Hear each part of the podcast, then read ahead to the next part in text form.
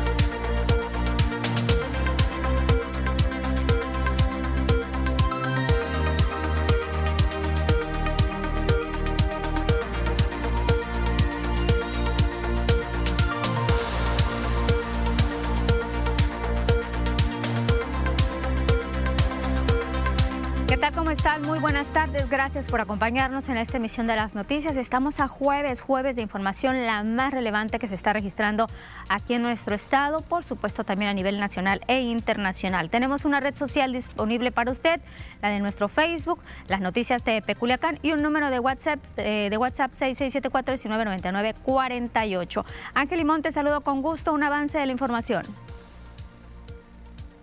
¿Qué tal Lupita? Muy buenas tardes, qué gusto saludarte en este jueves, a ti y a todas las personas que están con nosotros a través de la señal de TVP y también de nuestro Facebook, las noticias TVP Culiacán. Gracias de verdad por preferir este medio de comunicación para mantenerse bien informado. Hay mucha información actualizada principalmente en el tema de seguridad.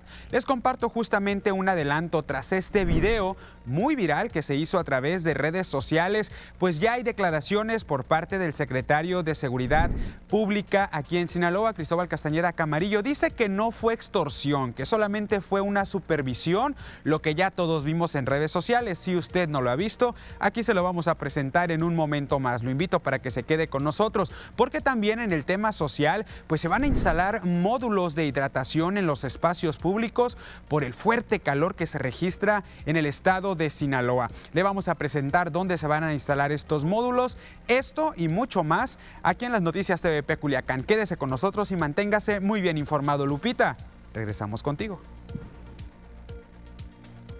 Gracias Ángel y vamos a iniciar con esto que ya nos adelantaba. Seguramente usted ya los miró en las diferentes redes sociales un video, un video que está circulando de unos elementos de seguridad, unos elementos de la Policía Estatal Preventiva, pues que está siendo difundido ahí en las redes y que pone en evidencia un presunto, un presunto acto de corrupción por parte de estos elementos de la Policía Estatal, en el que se observa a un policía contando un fajo de billetes junto a una persona que previamente había sido detenida. El secretario de Seguridad Pública en Sinaloa, Cristóbal Castañeda, dijo que luego de que la Unidad de Asuntos Internos realizara las investigaciones correspondientes, se determinó que no hay elementos, no hay elementos, dice, para señalar culpabilidad en los uniformados. Explicó que de acuerdo a lo que declararon los elementos policíacos durante la revisión que realizaron, esta unidad que había sido detenida por traer polarizado muy alto, observaron pues un maletín allí en el interior de la unidad, lo que pues los llevó a solicitar al conductor lo abriera para descartar algún objeto ilícito. El ciudadano accedió a mostrarles que en el interior llevaba una fuerte suma de dinero, producto de la venta de un vehículo y de que había cambiado unos dólares. En ese momento pues fue que a decir de los elementos policíacos contaron el dinero para verificar la información que dio el ciudadano, pero una vez cotejado el monto con lo que declaraba, este dinero pues fue devuelto a esta persona, solo que en el video pues no se observa porque la grabación está incompleta. Como en el video se puede, puede apreciar las siglas de la patrulla, inmediatamente se buscó por el GPS de las mismas la ubicación se concentró el personal para cuestionarle y que rindieran su declaración en relación a ese evento. Inmediatamente elaboraron un parte informativo donde manifiestan que al estar realizando la revisión se ubica una maleta con dinero el cual manifiesta el que acaba de cambiar este, unos dólares y estaba el monto de un vehículo que acababa de vender. Entonces por esa razón se verifica el monto. En el video solamente se ve que un elemento está verificando el monto de la este, transacción para que correspondiera al monto que, que está manifestando esta persona y si se ve en el video se ve que otro elemento está tomando imágenes para justificar y verificar ese, ese, ese, ese hecho versión que da el funcionario estatal es una versión muy poco creíble, pues también aclaró Castañeda Camarillo que la persona que aparece en el video, el propietario del dinero, fue contactado. Corroboró que efectivamente el dinero se le había regresado en el mismo momento que se verificó que la suma correspondía a lo que declaró durante esta revisión. Se pudo ubicar al dueño del vehículo por las placas y este, se realizó una entrevista quien manifiesta que efectivamente fue detenido por, o parado por este personal de la policía estatal. En ningún momento se violentaron sus derechos, se contó el dinero para verificar el monto de la transacción y se le devolvió no, no está dispuesto a realizar ninguna denuncia. Obviamente pide que no se dé a conocer su nombre y demás situación por el monto que, manejan y para evitar este algún hecho delictivo posteriormente. Y pues este eh, se está documentando toda, eh, toda esta información para evitar cualquier observación futura. En otro tema, hay declaraciones por parte de la Fiscalía General del Estado aquí en Sinaloa, pues señala que ya se está trabajando en el esclarecimiento en esta carpeta de investigación referente al feminicidio de Cintia Rosalía, quien fue asesinada de varios disparos de arma de fuego el pasado 18 de julio cuando se encontraba en su vehículo en el estacionamiento del Jardín Botánico. La fiscal general Sara Bruna Quiñones declaró que este caso se está investigando con perspectiva de género. Dijo que se tienen líneas de investigación, pero que son reservadas. En el lamentable hecho donde perdiera la vida la señora Cintia Rosalía, estamos investigando el hecho desde una perspectiva de género Obviamente ya han resultado algunas líneas de investigación que son reservadas, pertenecen a la carpeta. Estamos explorando todas y cada una de ellas, así como tomando en cuenta cualquier dato que nos pueda conducir al presunto responsable. En la conferencia en la mañanera, el, día de hoy, el subsecretario de Seguridad en México, Ricardo Mejía Verdeja, tocó el tema de esta detención del presunto narcotraficante Rafael Caro Quintero. Conocido como el narco de narcos, señaló que gracias al trabajo de inteligencia de la Secretaría de Marina, un binomio canino, la Fiscalía General de la República y la Interpol se logró la detención. Mencionó que Rafael Caro fue detenido al complementar una orden de aprehensión con fines de extradición a Estados Unidos. Destacó que con base en los trabajos de investigación desde el 2013, fue ubicado en San Simón Choix, aquí en Sinaloa. Reitero que Caro Quintero es uno de los objetivos prioritarios, prioritarios del gobierno de México y de Estados Unidos. Fue detenido con una orden de aprehensión en su contra con fines de extradición a Estados Unidos, Rafael Caro Quintero, quienes lograron la aprehensión de esta persona en el estado de Sinaloa, que es señalado como un objetivo prioritario para el gobierno de México y los Estados Unidos. Se mantuvieron los trabajos de campo y de gabinete y se logró la ubicación en el municipio de San Simón, Choix, en Sinaloa, quien era buscado desde ese tiempo por el gobierno mexicano. Hay más declaraciones por parte de Ricardo Mejía Verdeja, secretario, subsecretario de Seguridad y Protección Ciudadana, pues dio a conocer en el caso de Devani Escobar el resultado de la necropsia realizada al cuerpo. Explicó las conclusiones a las que llegó el equipo de especialistas, tal como lo señaló el pasado lunes Felipe Takahashi. Takahashi Medina, director del Instituto de Ciencias Forenses, pues se llegó a cuatro conclusiones que la causa de la muerte de Devani fue por asfixia, por sofocación, en su variedad de obstrucción de orificios respiratorios. El intervalo post-mortem que se estableció con base en los hallazgos macroscópicos y signos cadavéricos de 3 a 5 días a partir de la localización de la víctima, en donde pues no se encontró ninguna evidencia, ninguna lesión o hallazgo que pudiera sustentar la evidencia sexual, se, se, descartó la posibilidad también de asfixia por sumersión o ahogamiento. Y la Fiscalía General de la República, a través de la Fiscalía Especializada de Control Regional en la Delegación de Sinaloa, obtuvo vinculación a proceso en contra de dos personas por su probable responsabilidad en el delito en contra de contra la salud en la modalidad de transporte de fentanilo.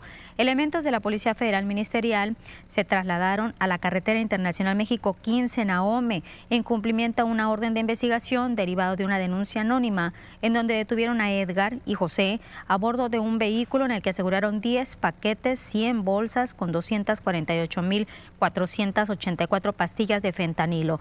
El Ministerio Público de la Federación presentó los datos de prueba al juez de control, quien calificó de legal estas detenciones y los vinculó a proceso. Se les impuso como medida cautelar prisión preventiva oficiosa y se fijó un plazo de tres meses para el cierre de la investigación complementaria y se deben buscar beneficios, resultados en beneficio a la seguridad de la sociedad, así lo afirma el mismo Feliciano Castro Meléndez, presidente de la Junta de Coordinación Política del Congreso del Estado. Esto, pues debido a la tardanza en el nombramiento de quien ocupará la titularidad de la Secretaría de la Secretaría de Seguridad Pública en el municipio de Culiacán. Esto pues sin importar si sea un civil o un elemento militar, dio confianza a que las autoridades valorarán la capacidad y experiencia experiencia de los candidatos a ocupar este cargo. Argumentó que no se debería tardar demasiado en tomar la decisión, sin embargo, no se debe hacer de manera apresurada, pues se debe analizar la situación actual en materia de seguridad. Exactamente, eso es exactamente de que no se trata de tomar una decisión apresurada por cumplir las formas, sino que se hagan los estudios necesarios, las definiciones adecuadas para cumplirle a Culiacán. En ese sentido, aseguró el presidente municipal de Culiacán, Juan de Dios Gamel Mendíbil, pues está realizando un buen trabajo en la administración desde su llegada, por lo que respetará su ritmo, trabajo y las decisiones. Nos va a ir muy bien con el desempeño del presidente Juan de Dios Gámez Mendíbil. Y en esa perspectiva seguramente él trae su ritmo, su estrategia en la definición de las distintas dependencias, entre ello el área de seguridad. Nos vamos a ir a una pausa, lo invito para que se quede con nosotros a través de nuestro Facebook, Las Noticias TV Peculiacán.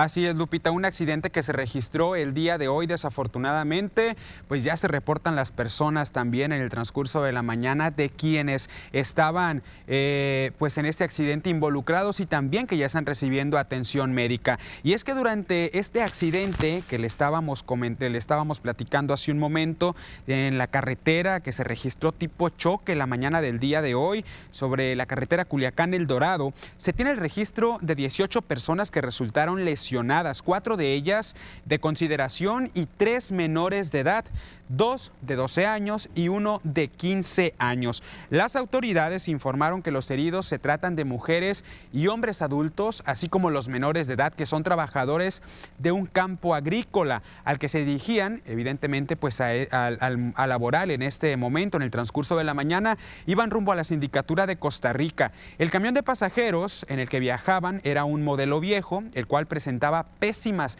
pésimas condiciones ahí, como lo ve usted en pantalla, y en el que se trasladaban alrededor de 35 jornaleros, pues hay declaraciones del mismo director de Vialidad y Transportes de Sinaloa, Miguel Loaiza Pérez, señaló que no van a intervenir en este percance, en este accidente, porque se trata de una unidad particular y sin concesión expedida por el Estado. El accidente ocurrió minutos antes de las 7 de la mañana luego de que el neumático delantero del lado derecho del camión estallara. Esto pues provocó que el conductor perdiera el control y terminara impactándose de frente en contra de un señalamiento de tránsito. Debido al fuerte impacto, todos los jornaleros, los jornaleros salieron disparados hacia adelante y quedaron amontonados en la parte delantera del vehículo. Por su parte, Tania Clarisa Medina, delegada del IMSS en Sinaloa, dijo que las 18 personas llegaron al Hospital Regional número 28 en la Sindicatura de Costa Rica y ya están recibiendo atención médica menores solo eh, fueron este, así policontundidos, ellos no traían fractura, eh, de los adultos, de cuatro de ellos traían fracturas, uno de ellos traía una fractura expuesta de tobillo, este paciente ya se pasó a sala quirúrgica para hacer el lavado quirúrgico, los otros tres traen fractura de, de húmero, de lo que viene siendo el brazo, el resto de las personas de los que iban, solo así golpes, se van a quedar en observación por una estancia de unas cuatro horas, van a revalorar, están en observación y las personas que están fracturadas, que son cuatro, ellos se van a quedar ahí hospitalizados pues esta unidad no contaba con el permiso correspondiente y aparte iban estos menores de edad, Ángel. Claro, Lupita, que iban justamente a trabajar en el campo agrícola ubicado en la sindicatura de Costa Rica. Afortunadamente ya están siendo atendidos, pero también hay que verificar, obviamente, retomar un poco de lo que hemos platicado días anteriores, las fallas mecánicas en las unidades de transporte, Lupita. Siguen los accidentes. Bueno, tenemos ahora comentarios que han llegado a nuestro número de WhatsApp 6674199948. Iniciamos, Ángel, nos dice la colonia Pemex, dice, por la calle Ernesto Dami, ya tenemos casi dos semanas que a diario se nos va la luz, desde las 11 más o menos en adelante y así estamos toda la noche. Si nos pudieran ayudar para que nos hagan caso porque ya es mucho tiempo y nos dicen gracias. En el siguiente comentario nos comparten una fotografía, dice, hay dos lámparas por el bulevar eh, calle Nochebuena en el fraccionamiento Bugambilias que no funcionan. Ahí nos comparten el antes y el después en el día y también cómo se ve por por la noche. Prácticamente, pues como decimos, la boca del lobo. El llamado entonces a las autoridades correspondientes. Un mensaje más, buenas tardes, para denunciar que en el Parque Electra, ubicado en Prados del Sol, ya tenemos un mes sin luz, ya denunciamos alumbrado público, nos dicen que ya hay luz y no es cierto. En el siguiente comentario es eh, en la colonia Las Coloradas, dice poste 44, calle Cúcharo, entre abedules y sauces. Hace mucho se hizo un reporte sobre una lámpara que falló y en vez de arreglarla se la llevaron y ya no la pusieron y está muy oscuro, dice el comentario. Y es una denuncia que nos llega también constantemente en nuestro Facebook de las noticias de Peculiacán. Nos mandan un video, la calle Ópalo, 1864, Colonia Villa del Pedregal, un lado de Villa Fontana, al lado de Villa Fontana, dice a diario queman basura, es un salón de fiestas y toda la basura que sacan la quema. Pues ahí está el llamado, mira, hasta letrero hay, pero ya hemos visto, Ángel, que pues este, estos letreros no hacen, eh, no le hacen caso, simple y sencillamente pues los ven como si no estuviera, como si dijera otra cosa y cuando ahí se manifiesta que hay una sanción para las personas que tiren basura. Claro, Lupita, lo pasan por alto este letrero, hay que tomar conciencia. Nosotros también como sociedad, varios reportes, muchos reportes nos han llegado a través de este medio de comunicación que se lo agradecemos. Y referente, Lupita, a los basureros clandestinos que hay aquí en la ciudad de Culiacán, que son bastantes. ¿eh?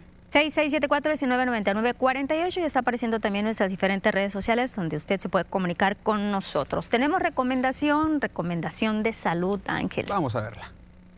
Hola familia, nos da muchísimo gusto saludarlos nuevamente y en esta ocasión me acompaña Jerónimo para poderles platicar sobre un lugar que seguramente va a mejorar mucho su vida, pero lo más importante es su salud. Jerónimo, ¿cómo estás? Feliz, contento, Mónica, y más feliz familia para que usted pueda conocer este maravilloso centro médico que ha cambiado la vida de millones de personas en todo México, Mónica. Nos estamos refiriendo a Family for Life, un centro médico de medicina biológica alemana que ha ayudado a tantas personas a tratar sus padecimientos crónico-degenerativos. Le queremos presentar uno de los testimoniales de una de las tantas personas que van a Family for Life y cambió su salud y la de toda la familia. ¿Lo vemos? Adelante.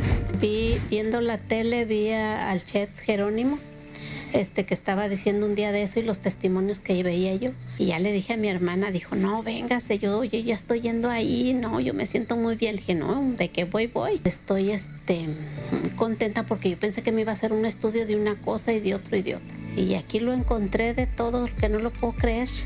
Y este, la primera inyección, cuando yo vine, ella me vio cómo me levanté cómo me levanté de la silla y me dijo, ¿cómo está señora? Le digo, pues ¿cómo ve ¿Cómo ve, doctora? ¿Cómo me pare? Dijo, no, se paró de volada. Digo, no, pues que yo me fijo en todo, que yo caminaba bien al pasito ya, yo soy de caminar muy rápido pero ahorita hago de todo. Y es por eso, familia, que nos preocupa su salud y la de su familia. Queremos que agende en este momento su consulta a los teléfonos que están apareciendo en pantalla. Primeras 20 personas que nos llamen, les vamos a regalar totalmente gratis el estudio del escáner intersticial únicamente pagando su consulta. Que en Family for Life contamos con todos los permisos de COFEPRIS y estamos auditados por la Secretaría de Salud. Así que, ¿qué espera? Llame ahora mismo porque estamos esperando su llamada.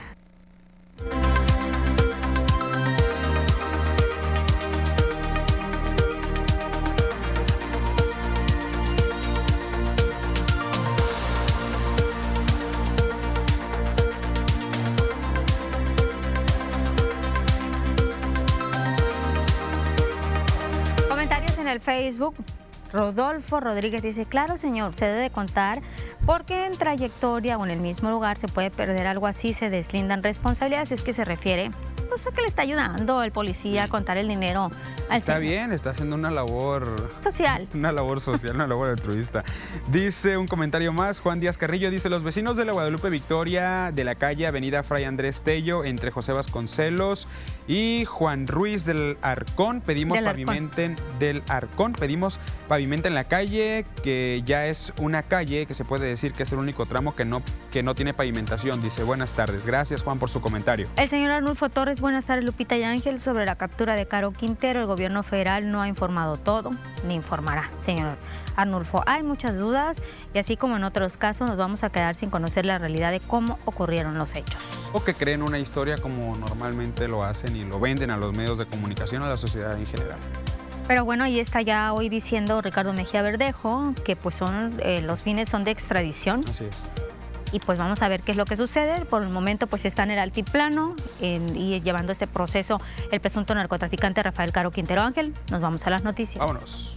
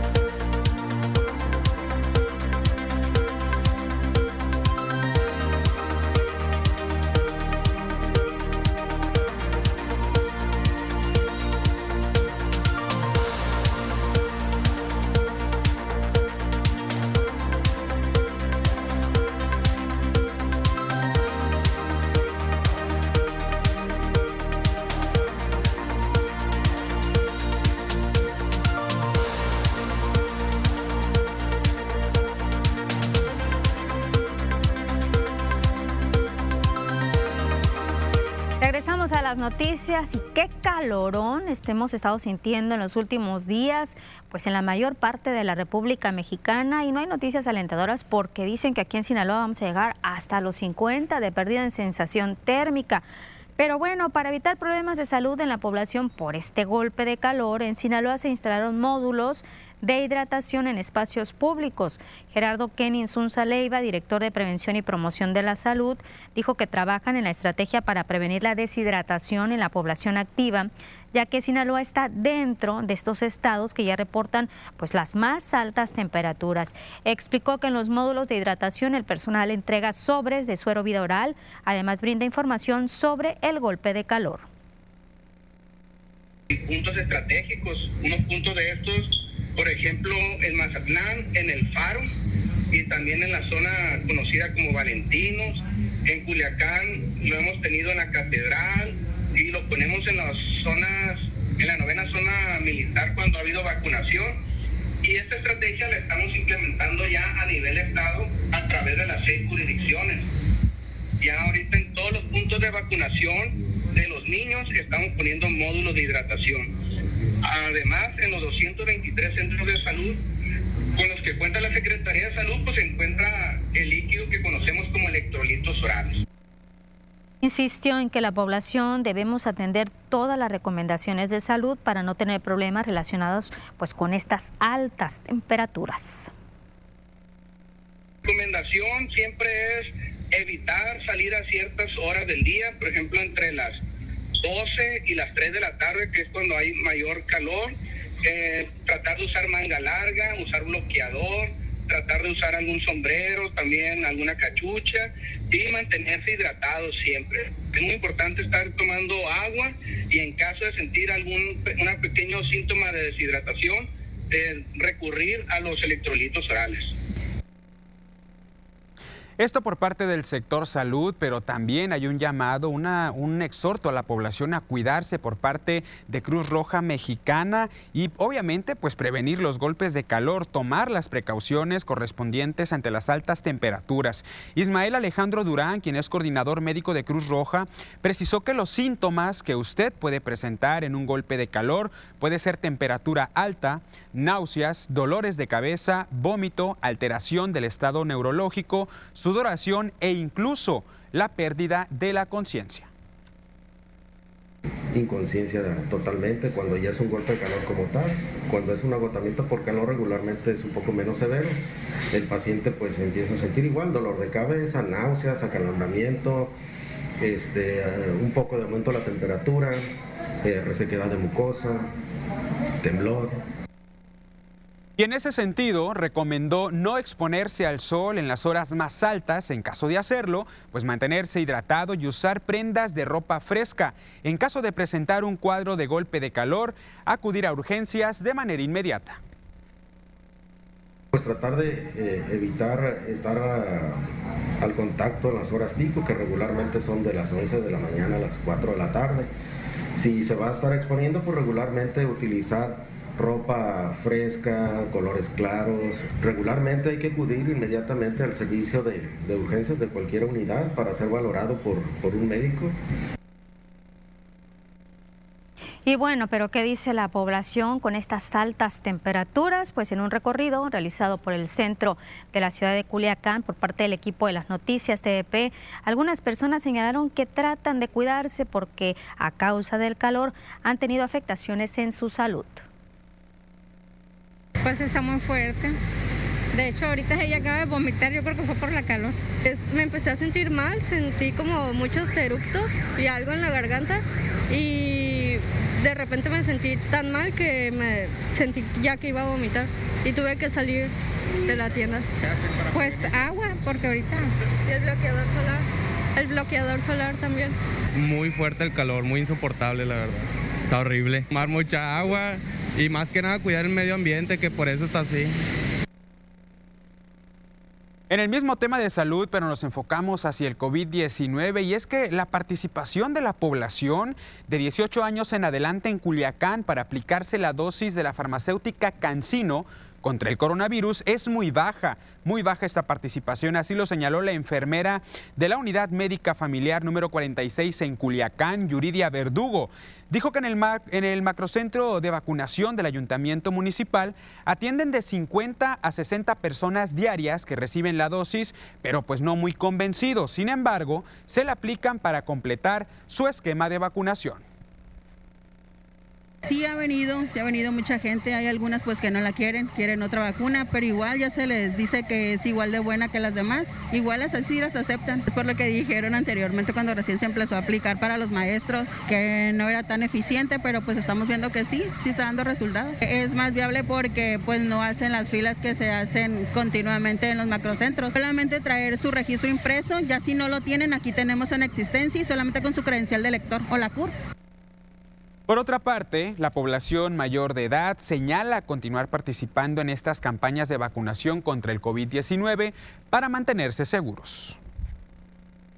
Que le tenemos miedo a la calaca y nos andamos cuidando porque por aunque estemos viejos tenemos que, que cuidarnos porque la vida es la vida. Por supuesto que sí, con el favor de Dios, claro. Por eso me la puse aunque, me, aunque tenga miedo. Pues, si no confío, debo confiar. Eh, sí, la casino pues, tengo tres países, pero me dice el muchacho que es la misma. Y que es la misma, que no hay problema. Y en este periodo vacacional, el Centro de Investigación y Docencias en Ciencias de la Salud del CIDOC y también el Hospital Civil de Culiacán van a estar atendiendo, siguen ahí en funciones y brindando atención médica para el público en general de manera ininterrumpida, dijo Alfredo Contreras Gutiérrez. El titular de SIDOC dio a conocer que el centro mantendrá la operatividad de la mayoría de los servicios médicos de forma normal, a excepción de aquellos que por la época son poco solicitados. En esas fechas no, no, no tienen una cuestión operativa importante, pero lo que tiene que ver con las especialidades médicas prácticamente todas, eh, todas están cubiertas, de tal manera que es comunicarle a la sociedad en general pues que los servicios están abiertos, que pueden acudir eh, eh, con la confianza de que van a recibir atención. Y entre los servicios médicos que se encuentran completamente en funciones, le digo cuáles son, área de laboratorios, ginecología y obstetricia, oftalmología, otorrinolaringología, cirugía general, traumatología, medicina interna, terapia intensiva, por mencionarle algunos. Se atiende en horario matutino y vespertino. El módulo para agendar las citas en especialidades médicas permanece abierto desde las 7.30 de la mañana hasta las 5 de la tarde usuario prácticamente es llegar al, módulo de citas y eh, eh, ahí se le agenda su cita en el mismo día, al día siguiente. Eh, para el caso de los servicios de tococirugía y urgencia, pues eso depende de, la demanda y está abierto pues las 24, las 24 horas. El servicio de hospitalización pues es continuo. Allí tenemos pues eh, aparte del personal becario que son los médicos internos de pregrado, los médicos eh, residentes que están haciendo las especialidades médicas, pues tenemos guardia de médicos especialistas adscritos información por parte de la Universidad Autónoma de Sinaloa. Y es que con el propósito de salvaguardar en esta temporada de vacaciones los bienes materiales e instalaciones, así como el personal que se mantiene bajo guardias, la UAS solicitó a la Secretaría de Seguridad Pública y Tránsito Municipal el apoyo para que de manera coordinada con la Dirección de Vigilancia de la institución se redoblen los rondines, patrullaje y vigilancia por parte de la Policía Municipal en las diferentes instalaciones universitarias acción que tendrá de manifiesto el respeto absoluto a la autonomía de la Casa de Estudios, así lo señaló Robespierre Lizárraga. El director de Asuntos Jurídicos de la UAS dio a conocer que tras una reunión que sostuvo con la Autoridad de Seguridad Pública Municipal, es que se llegó a este acuerdo, por lo que desde el pasado lunes todas las instalaciones de la institución están recibiendo este refuerzo de vigilancia, dado de lo que se desea es cuidar principalmente la integridad de aquellos que están cubriendo alguna labor de oficina, laboratorio o bien de la misma vigilancia. Hay más de 100 vigilantes trabajando en este periodo vacacional, además de 86 veladores en el municipio de Culiacán, que ya ha habido robos en las escuelas y dependencias, como de cableado, equipo de cómputo y herramientas. Con esas acciones se busca evitar los saqueos. Y si bien ha habido esporádicamente algunos eventos, la verdad es de que llegó a ser un problema de todos los días se metían a robar en la universidad. Entonces, eh, eso la, verdad bajó drásticamente con estas labores de coordinación. Incluso hay, hay personas procesadas ya penalmente por la comisión de delitos de robo en contra de la institución. Entonces, eh, eso nos habla de que ha sido una política eh, de vigilancia y seguridad exitosa. Y la CEPIC registra más de 15 mil solicitudes para becas particulares aquí en Sinaloa. Michelle Infante María coordinador ejecutivo de Becasín, dijo que las becas que se otorgan a los estudiantes inscritos en escuelas particulares van dirigidas a aquellos alumnos que tengan buen promedio con un mínimo de 8.0 de calificación. Mencionó que los colegios tienen hasta el mes de agosto para subir a la plataforma las solicitudes que recibieron.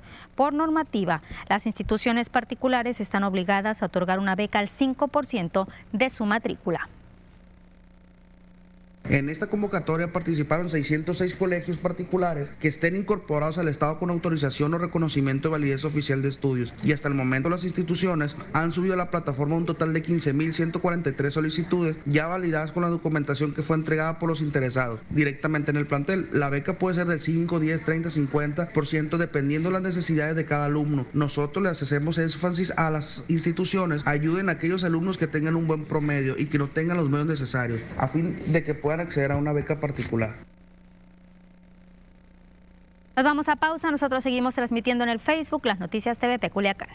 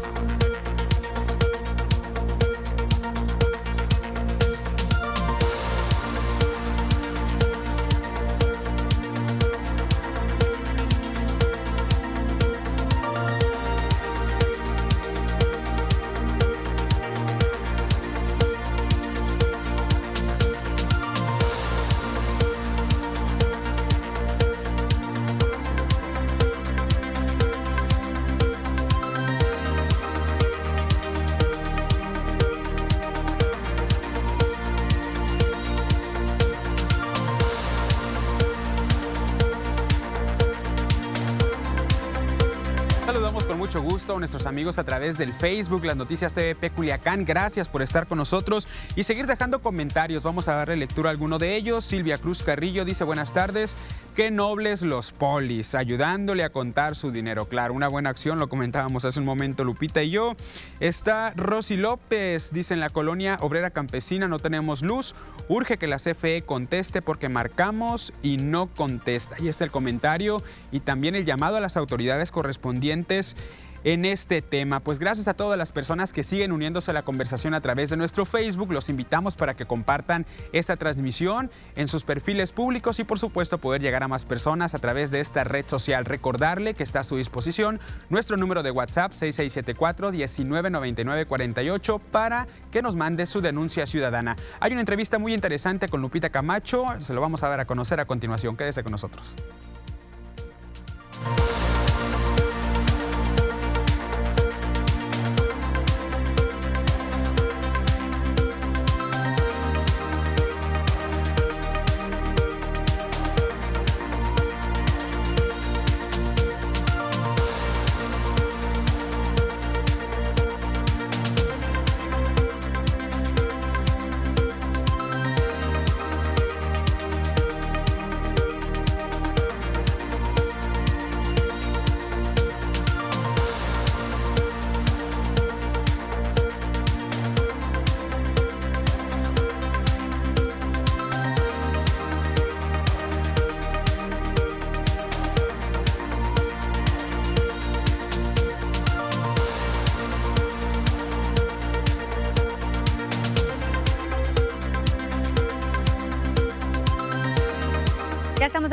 Noticias de Peculiacán y está con nosotros Merlín Salcedo, ella es integrante del comité organizador de la novena Marcha de la Diversidad.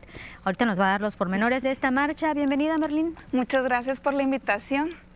Pues para que nos hables todo listo ya para esta novena marcha, el 30, 30 de julio. Sí, sábado 30 de julio va a iniciar a las 5 de la tarde al pie de la Lomita y vamos a avanzar por toda la Obregón hasta llegar a la Plazuela Rosales.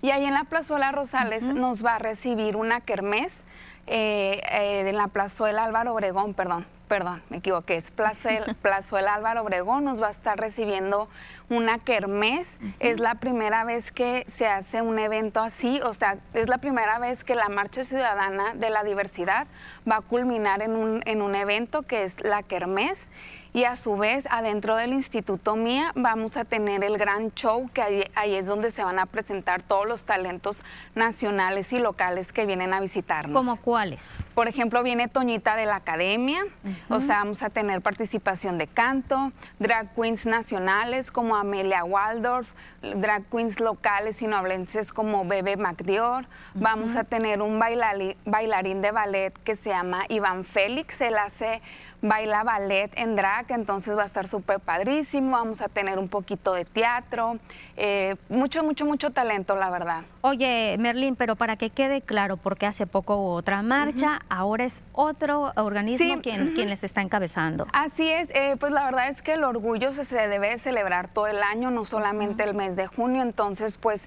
quisimos hacer más fiesta, entonces, y pues es un derecho ciudadano que tenemos marchar todos, entonces Sinaloa más incluyente. AC. Sinaloa más incluyente AC. Pueden encontrarnos en Facebook y en, en Instagram como Codi Sinaloa. Oye, la invitación, el he estado leyendo que es para la sociedad en general, ¿no? Sí, estamos invitando a la comunidad LGBT, pero también a, todas las familias culichis a unirse. En esta ocasión queremos pues hacer como esa eh, ese match, o sea, esa, esa, unión entre la sociedad en general, que haya este pues más convivencia. Por eso al también como que vaya siendo más empática, ¿no? La sociedad. Sí, este, pues visibilizar a la comunidad, eh, porque lo que no se, no vemos, no se nombra, no existe. Entonces, toda la gente arropar a la comunidad, hacerla parte de nuestra sociedad porque lo es. Entonces queremos, quisimos hacer eso. Sí la marcha, sí expresarnos, sí exigir, este, mismos derechos, mismas oportunidades para todas, todas, todos y todas. Y al finalizar, continuar con la fiesta con una convivencia. Y va a estar eh, perfectamente cuidado en ese aspecto de que como está la invitación a la sociedad en general, digo, de que muchas veces dicen, no, es que no vamos a permitir cierto tipo de vestuario. Pues más, eh, principalmente es eh, que la gente se dé cuenta que no, no, la comunidad no solamente es fiesta o o suelen sexualizarla mucho. Y, en realidad no. Es por esto en esta ocasión quisimos celebrarlo con mucho arte, o sea, de verdad, eh, canto, baile, teatro, este, vamos a tener una cámara 360 para que la gente se tome y se, la foto del recuerdo, vamos a tener pintacaritas, este, hicimos unión, colaboración con MN Bazar, entonces el Pride 2022 va a tener este un bazar para emprendedores locales de la comunidad y no de la comunidad, o sea, queremos que sea una fiesta en general. Y aparte hay un aspecto muy sensible, ahorita lo estábamos comentando, de cómo buscan ustedes apoyar a los menores de edad, a las niñas, los niños, los adolescentes, que de una manera u otra pues han sufrido violencia, violencia doméstica. Así es, sí, la verdad es que es un área del DIF municipal que casi no recibe apoyo, entonces eh, el concierto adentro del MIA va a tener un, donativo de 70 pesos que se va a la causa. Y, y es un show muy familiar, la verdad es que pueden entrar niños, jóvenes, adultos.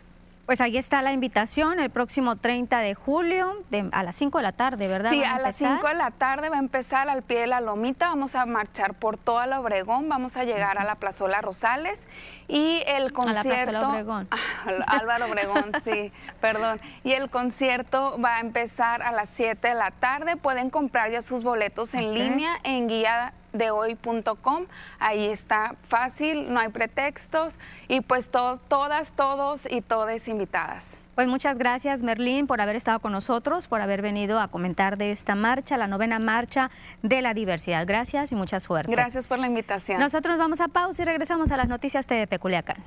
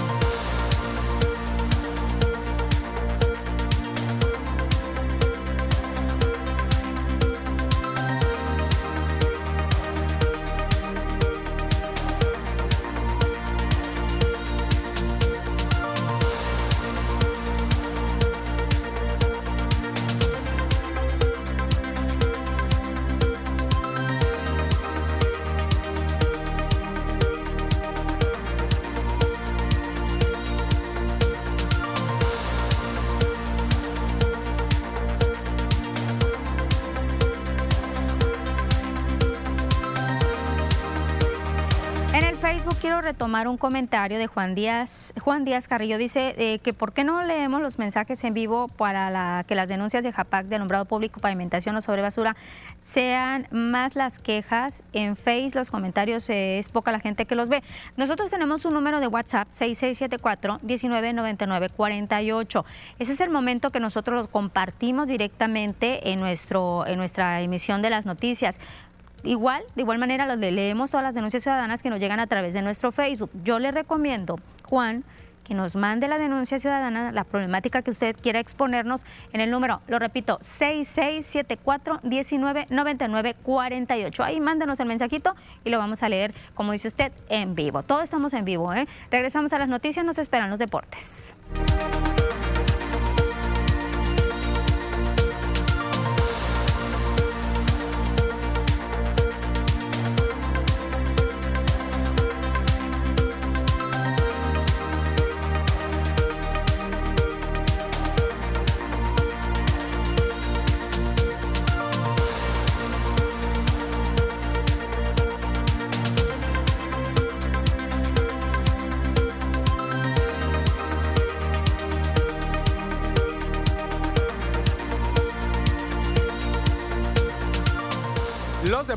Con Avisaída Ispuro. Avi, ¿cómo estás? Buenas ¿Qué tal, Ángel? ¿Cómo estás? Buena tarde. Jueves, ¿eh? ya casi llega el fin de semana.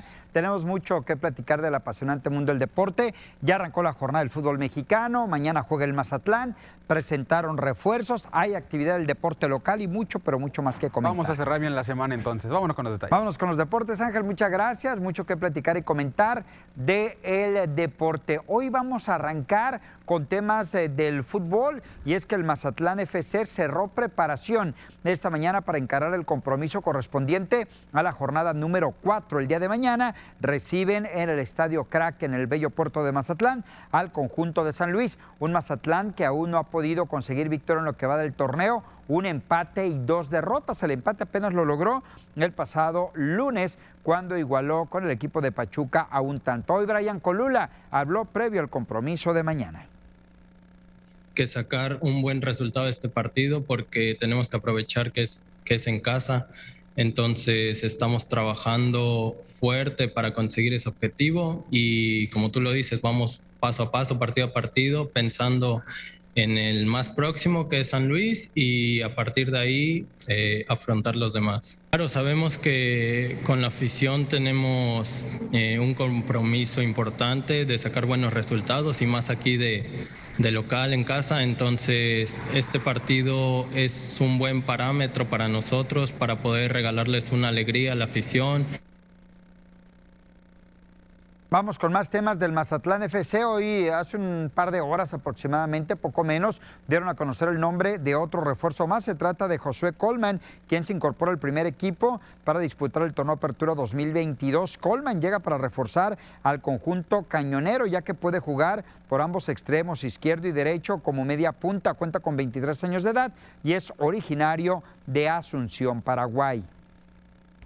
Retomando el tema de la jornada 4, arrancó el día de ayer con el duelo entre las Chivas Rayadas del Guadalajara y el conjunto de Esmeraldas de León. 0 por 0, un pobre resultado para el equipo de Chivas, que si bien es cierto, le anularon un gol a Alexis Vega, esto por fuera de lugar. El Chicote Calderón tuvo en sus botines el gol de la victoria al cobrar un tiro penal, el cual terminó fallando 0 por 0, que deja al Guadalajara apenas con tres puntos.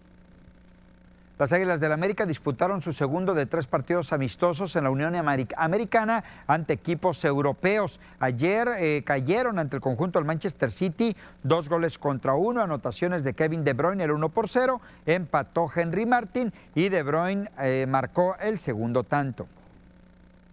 Vamos con temas del deporte en la localidad. Hay que hablar del deporte de los encordados, del boxeo. Y es que Jesús Albalita López se declara listo para volver a ser estelar en la cartelera el próximo 29 de julio en Culiacán, donde se estará midiendo el mazatleco Adalberto Palito Moreno en los pesos superligeros. El Balita se encuentra en el mejor momento de su carrera como boxeador profesional y estará buscando regresar a su novena victoria de forma consecutiva y tercera en el presente año. Más de la información deportiva, vamos a platicar un poquito acerca de las artes marciales. Le comento que Ángel el Diablo Pérez se convirtió en el primer campeón del Sinaloa Fighting League tras derrotar por decisión unánime al mazatleco Francisco Gallo Negro Magallón. Esto en una dramática pelea cinco asaltos celebrada aquí en Culiacán. ¿Qué nos dice Ángel Pérez de este combate que se celebró el pasado fin de semana? Vamos a escucharlo. Estamos muy felices, muy emocionados, todo el equipo está muy motivado. Fue un plan de entrenamiento muy largo, de mucho estudio, mucha estrategia y pues al final podemos conseguir el campeonato, ¿no? Traté de no desesperarme frente a las señas de mi rival, estuve tratando de mantenerme lo más sereno que se pudo y al final pues el que estuvo más sereno, el que estuvo más tranquilo y, más, y trabajó más inteligente fue el que se llevó el cinturón. Bueno, pues este es el deporte de las artes marciales. Vámonos con más detalles de la información em, deportiva. Platicar un poco, un poco acerca de Jorge Benjamín González. Le comento que a partir de hoy el paratleta de Culiacán va a participar en el Grand Prix de Atletismo, el cual tiene sede Monterrey, Nuevo León la actividad para Jorge Benjamín, que se prepara incluso para eventos de talla internacional y que este Grand Prix eh, entrega puntuación para eventos nacionales e internacionales, pues él tendrá actividad hoy a partir de las 20 horas. Esto en el paraatletismo. Más detalles de la información deportiva, nos vamos al circuito de básquetbol de la costa del Pacífico y es que se dio a conocer de manera oficial que el circuito tendrá nuevo presidente rumbo a la siguiente campaña, siendo el señor Leonardo Félix Ruiz quien tomará las riendas del Consejo de Dueños y ya trabaja con miras a la temporada 2023. Él ahora presidente del Cibacopa también está a cargo de Pioneros de los Mochis y tuvo su paso al frente de Caballeros de Culiacán, una gestión que duró varios años en la capital del estado de Sinaloa. Lo más importante que tenemos, Ángel, en la información deportiva. Bien por Jorge Benjamín, Benjamín, González, le va a ir muy bien y con esos entrenamientos duros que se eh, realizan, Avi, para este, para este sector y para el atletismo. Seguramente así será para Jorge Benjamín. Suerte para él y suerte para lo que viene en un futuro. Excelente, gracias, Avi, por la información deportiva. Nos vamos a ir a una pausa. Quédese con nosotros, seguimos en nuestro Facebook, las noticias TVP Culiacán.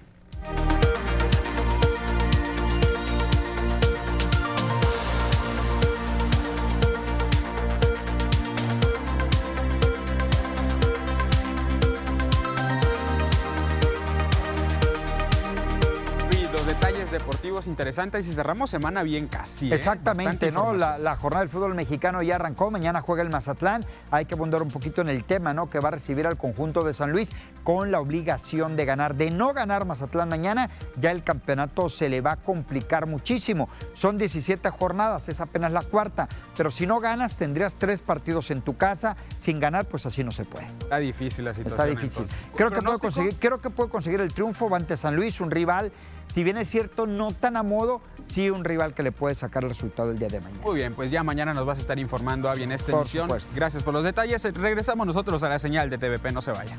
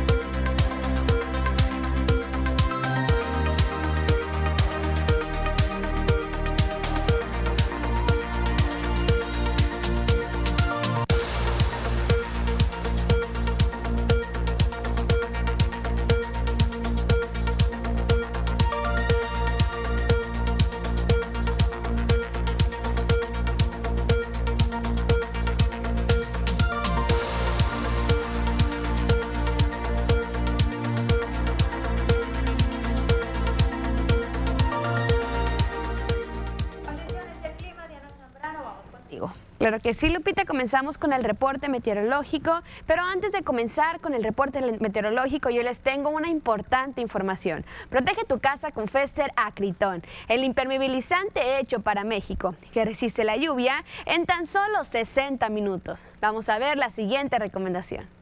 México es único. Te congelas cuando amanece. Ah, el calor es insoportable a mediodía. Y por la tarde se suelta el diluvio. Por eso protege tu casa con Fester Acritón, el impermeabilizante hecho para México, que resiste la lluvia en tan solo 60 minutos. Aprovecha hasta 30% de descuento o hasta 12 meses sin intereses. Términos y condiciones en fester.com.mx.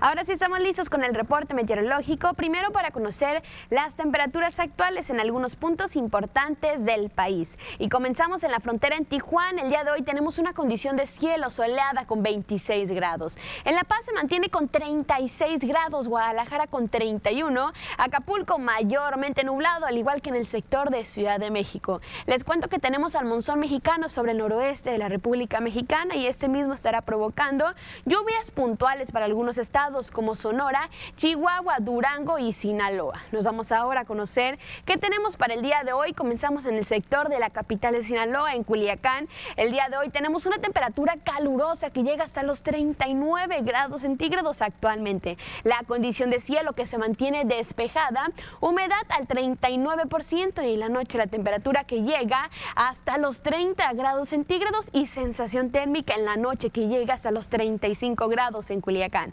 Para Guamúchil. El día de hoy tenemos una condición de cielo totalmente despejada. Actualmente la temperatura se mantiene muy calurosa porque llega hasta los 40 grados centígrados. Humedad al 59%, precipitaciones al 2%, casi nulas. Y en la noche la temperatura que llega hasta los 31 grados. Esto en el sector de Guamúchil. Para Guasave, el día de hoy tenemos igual condición de cielo que se mantiene parcialmente nublado y caluroso con 38 grados. Humedad al 40 ciento y en la noche la temperatura que llega hasta los 30 grados centígrados en Guasave.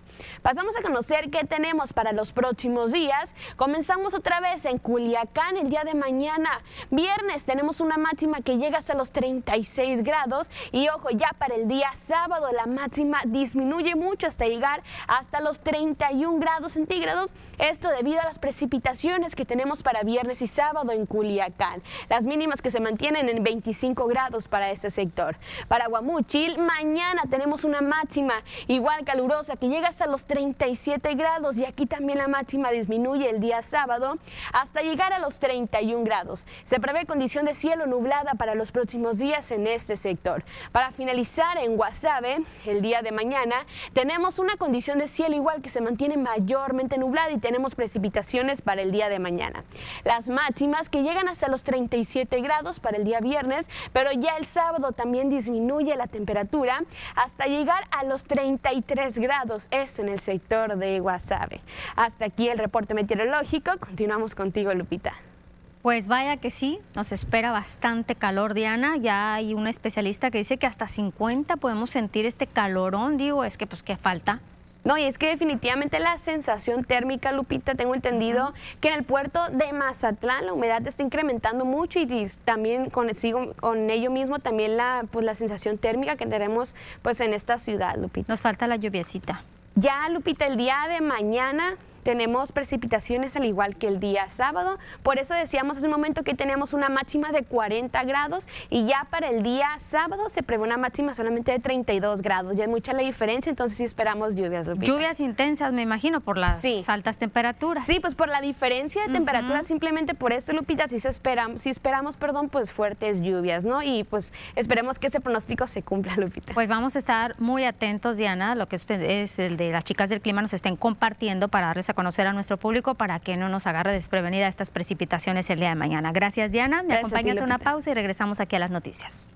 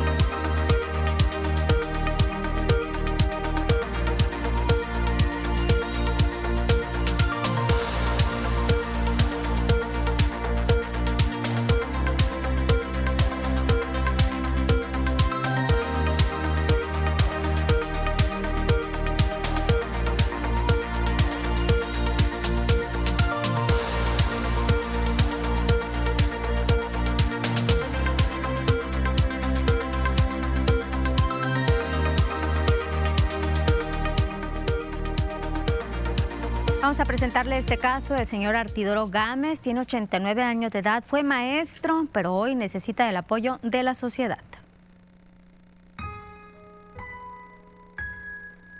Su condición física no le permite realizar muchas actividades, pues a sus 89 años, el maestro Artidoro Gámez Vázquez necesita que alguien le eche la mano con su alimentación, moverlo de un lugar a otro y el qué hacer del hogar.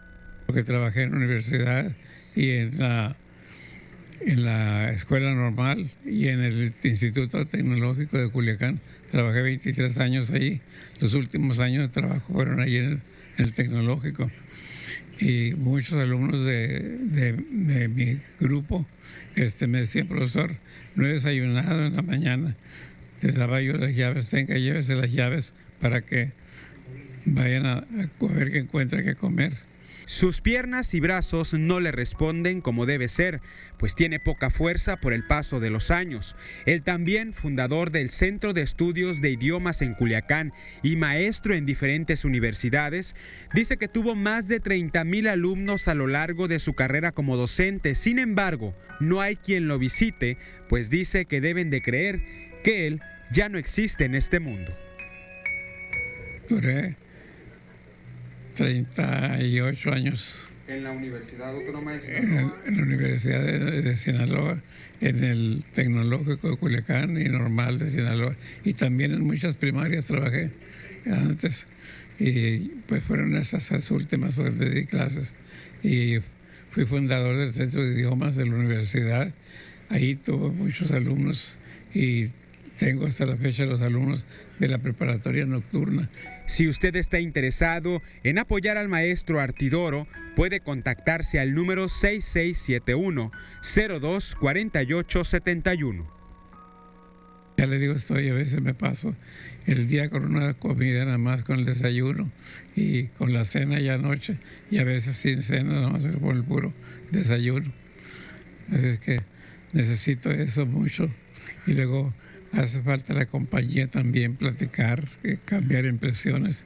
Yo, este, desde que empecé mal, pues ya no salgo a caminar como antes caminaba. Pues ahí está el llamado que hace el señor Artidoro Gámez, el llamado a sus exalumnos, a sus amigos, conocidos, para que le tiendan la mano, le extiendan la mano hoy que más lo necesita. Le repito el número 6671-024871. Se lo repito, 6671-024871. El señor Artidoro Gámez Vázquez necesita del apoyo de la sociedad. Le voy a presentar un caso también del señor Gilberto, con 78 años de edad. Pide justicia, pues una empresa de préstamos presuntamente eh, a la que le debía dinero, lo, lo despojó, le cobró, despojándolo de cosas materiales, casas y carros. Aquí le dejamos la historia. Con 78 años de edad, Gilberto sigue siendo víctima del abuso y la injusticia. En 1993 a Gilberto Arroyo le quitaron su casa, una camioneta y un carro donde su esposa llevaba a sus hijos a la escuela, como cobro de una deuda que él mantenía con Dimensiones Asesores SADCB.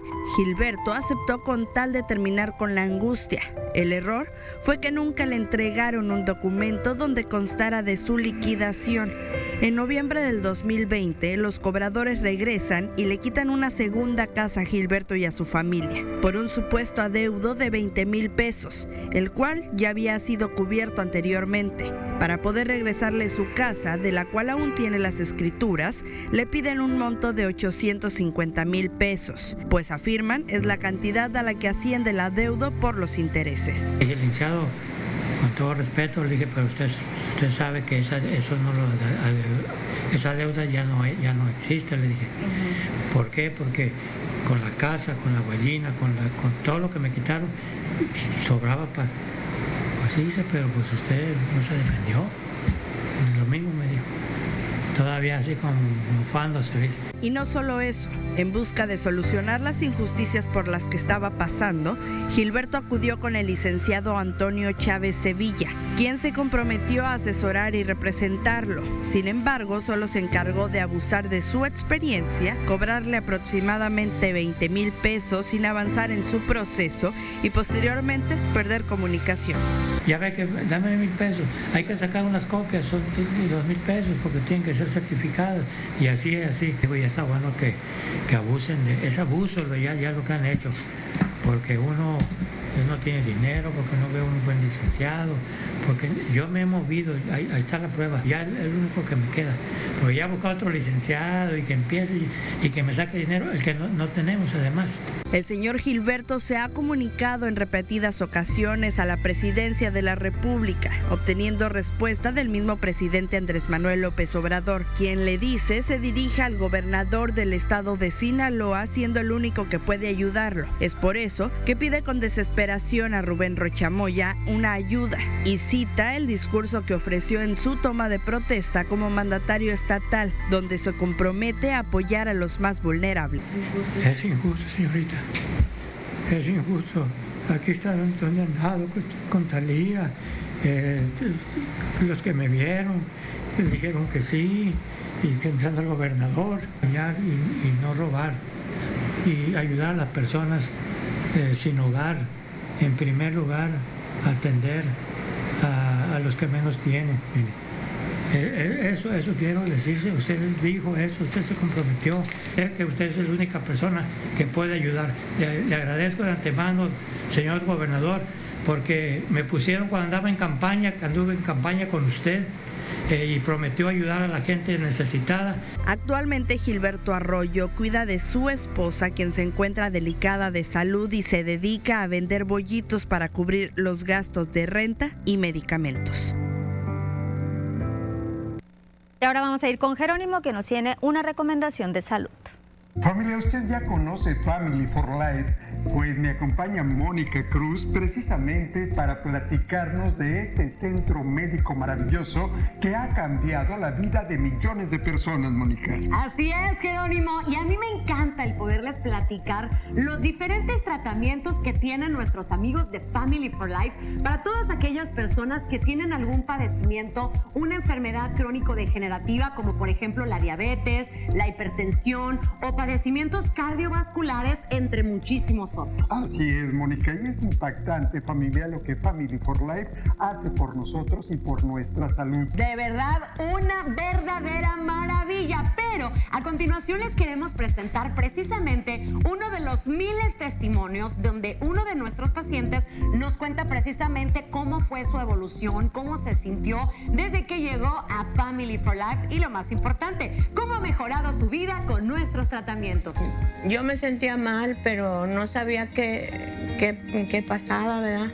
Entonces, este, yo temblaba mucho y pues este, yo decía que, mm, decían ellos que tendría frío, pero no, mi cuerpo temblaba y no podía caminar. No, cuando vine ya dijeron, ya me pusieron los aparatos y ya ellos ya me, me consultaron.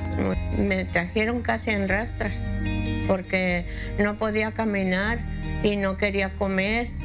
Y, pues que yo no sabía ni qué era lo que tenía yo, ¿verdad?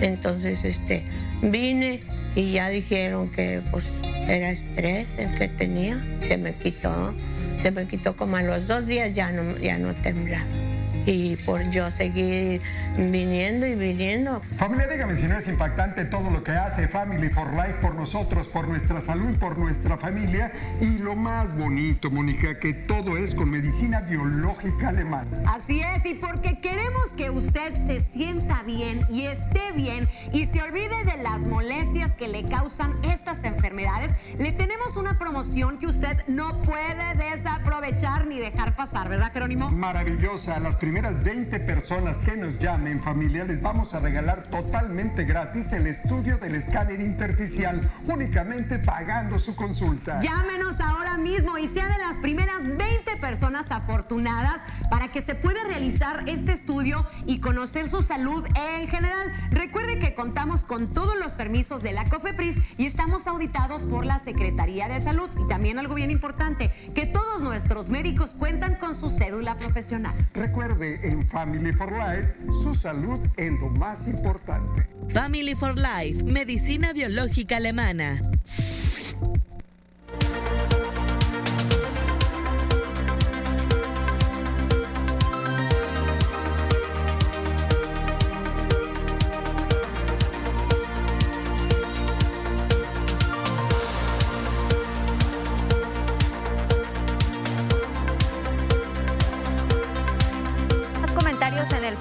De Rosy López dice que en la colonia obrero campesina no tienen luz. Urge que la Comisión Federal de Electricidad conteste porque marcamos y pues no les contestan, Ángel. Ahí está el llamado también a la Comisión Federal de Electricidad. Hemos tenido bastantes reportes también para la CFE, así que pues hay que poner manos a la obra en esas colonias que tienen este problema, estos sectores principalmente. Déjame localizo otro comentario que aquí me está llegando allá. Al señor Arnulfo Torres dice, Lupita y Ángel, qué coraje e impotencia al ver que nada cambia y que, y que nuestras leyes siguen sirviendo a intereses particulares. Desgraciadamente son los abogados los que se prestan para que se cometan estos abusos. Lo que dice el señor Gilberto de los abogados, centaveros, es muy cierto, como en todo hay buenos abogados, pero son muy contados. Así es, referente a la historia del señor eh, Gilberto, lo que le presentábamos hace un momento, esta empresa que le prestó dinero hace algún tiempo, que lo liquidó, pero que no aparecía el pago que el señor Gilberto había hecho eh, hace algunos años. Por eso, pues la empresa decidió cobrarse, quitándole casas. Y se cobra lo chino, ¿eh? Sí, quitándole pertenencias. Oye, y, también otra historia que conmueve es el señor, la del señor Artidoro. Está solo y dice, tuve tantos alumnos y ahora pues ninguno se me acerca. Ojalá que las autoridades de, en este caso pues de la UAS, también los exalumnos del TEC de Culiacán, también él mencionaba pues que se acerquen a apoyarlo. Y, del Centro de Idiomas, donde también fue fundador. Centro de Idiomas de la UAS. así es, ahí es el llamado también pues a la sociedad para que le eche la mano al señor Artidoro Gámez. Vámonos a las noticias.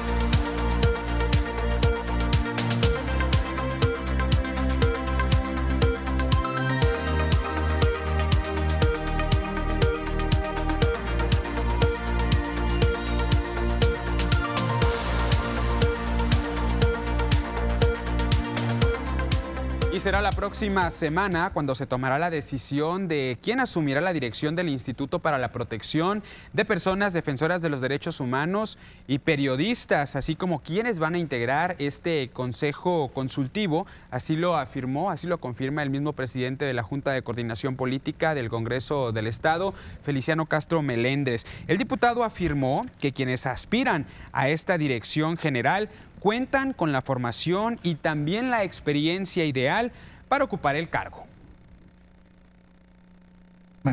Tienen idea y pudimos observar ahí cómo hay quienes eh, se han afirmado desde la calle y hay quienes han crecido desde la academia y el desarrollo y el compromiso en el ejercicio institucional. Me parece que esto habla muy bien eh, mi reconocimiento a periodistas y defensores de los derechos humanos y por otro lado a nivel del Consejo Consultivo. Recordó que sin importar si es ciudadano o periodista, el objetivo principal es garantizar las condiciones óptimas para el ejercicio periodístico. Una buena posibilidad, ¿no? Entonces vamos a, a buscar tomar la mejor decisión para que el Consejo Consultivo y la Dirección General sea ocupada por los mejores perfiles, comprometido con la verdad, que genere opinión pública soportado en la verdad.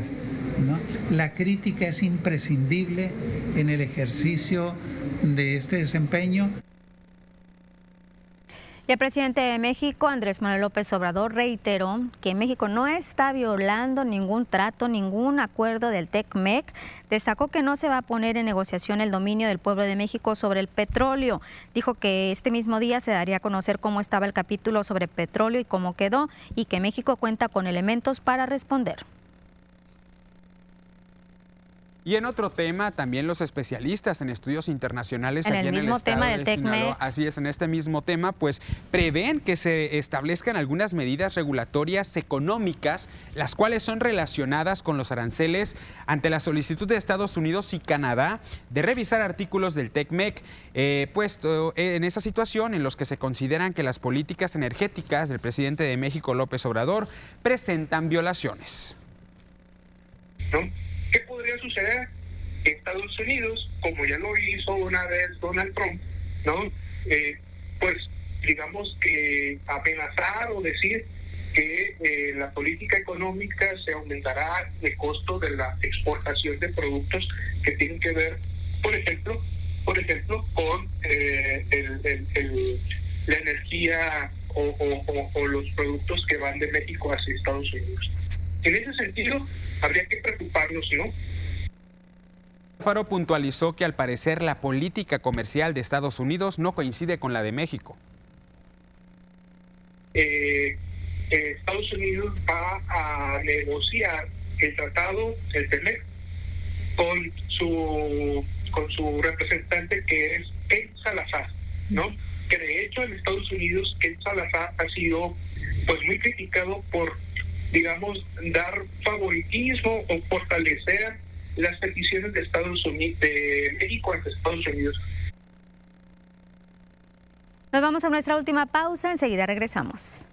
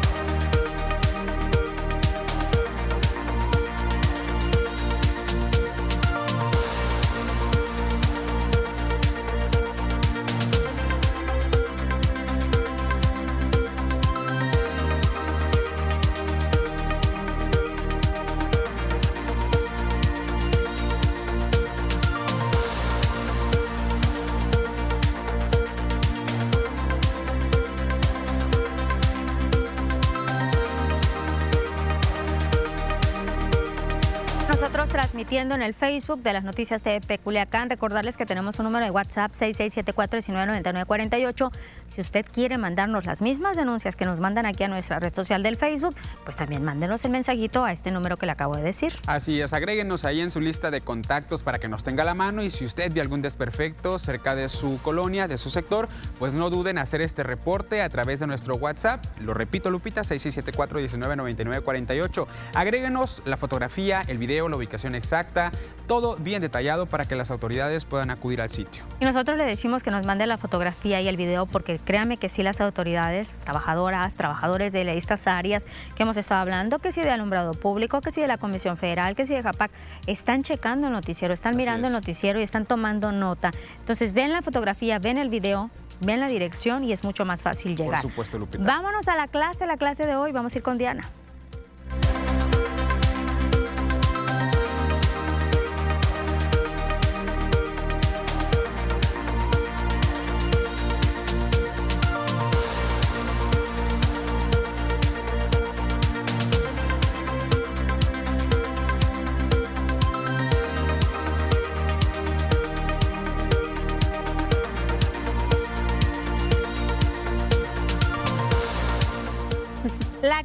De esta tarde, Diana. ¿Qué tal, Lupita? Claro que sí, estamos listos pues para conocer pues un tema eh, no muy diferente al de aquí, pues es el calor en España, la ola de calor que tenemos este año en España.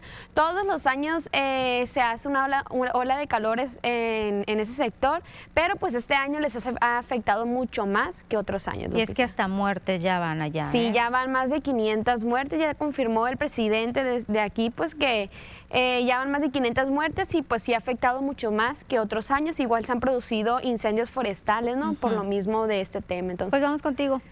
claro que sí, Lupita. Comenzamos para conocer más acerca sobre este tema de la ola de calor que se vive actualmente en España en este julio de 2022. Sin lugar a dudas, pues esta ola de calor afecta definitivamente con consecuencias negativas en nuestra salud. Y es por esto que hoy platicaremos sobre esta ola de calor en España. Cada año las olas de calor están siendo más duras, dejando más daños en la población. A raíz de esto, también se producen fuertes incendios forestales que acaban con numerosas hectáreas de terreno forestal y grandes cantidades de agua. La ola de calor europea de junio de 2022 fue un evento de calor extremo inusualmente temprano que afectó a Portugal, España, Francia y Reino Unido.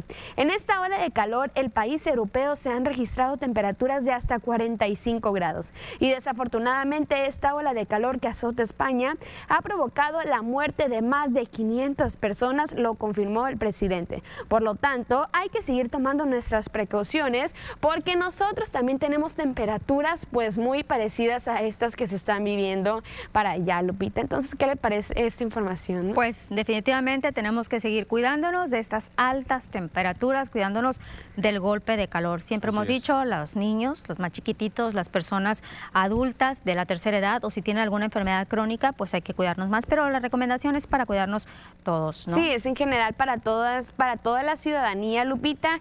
Tenemos, pues acá comentábamos que temperaturas que han llegado hasta los 45 grados acá en ese sector, pero pues aquí también, Lupita, tenemos temperaturas de 40, 41, 42, y especialmente en el estado de Sonora, ¿no? Donde las uh -huh. temperaturas y las sensaciones térmicas llegan hasta los 45, hasta los 50 grados a veces, ¿no? Algunos y en Baja California, Mexicali es el lugar donde está más, más el calor a nivel nacional.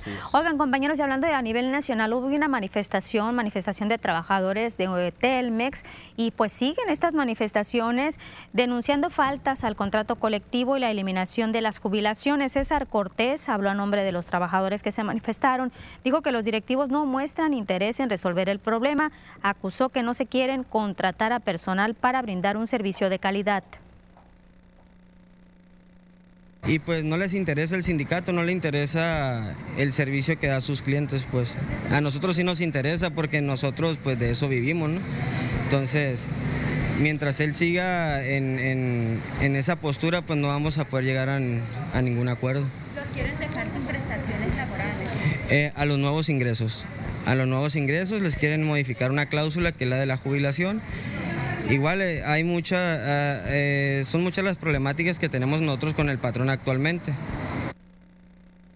Y en Culiacán los trabajadores cerraron las oficinas de teléfonos de México que están ubicadas por la avenida Insurgentes, obviamente, pues llegaron ahí unos clientes a reclamar la falta de servicio de telefonía y se molestaron porque las oficinas estaban cerradas y me dijeron que si tenía algún problema de corte yo viniera y acudiera a las oficinas. Aquí estoy y resulta que está cerrado y que, no, y que ya no me pueden ayudar ni mandar a un técnico ni nada porque ya está cerrado. Uno no tiene la culpa del problema que ellos traen como usuario nosotros. Entonces, todo lo que aboné, que no es mucha la cantidad, quiero que me la regresen para irme a otra empresa, otra línea telefónica. Eso es todo lo que quiero. Pues no, no me pueden resolver ni un problema. Y hay que decirles también que van a estar cerradas estas oficinas por tiempo indefinido, estas, estas oficinas aquí en Culiacán. Así es, Lupita. Pues ahí es el llamado por parte de los manifestantes. Ojalá que se le pueda dar un seguimiento por parte de esta empresa, de Telmex, a estas peticiones. Que y vamos a ver qué es lo que se resuelve, porque, insisto, es una manifestación a nivel nacional. Claro. Con esta información nos despedimos, nos vemos el día de mañana. Mañana, por fin, viernes, Ángel. Por fin, una y media de la tarde, los esperamos.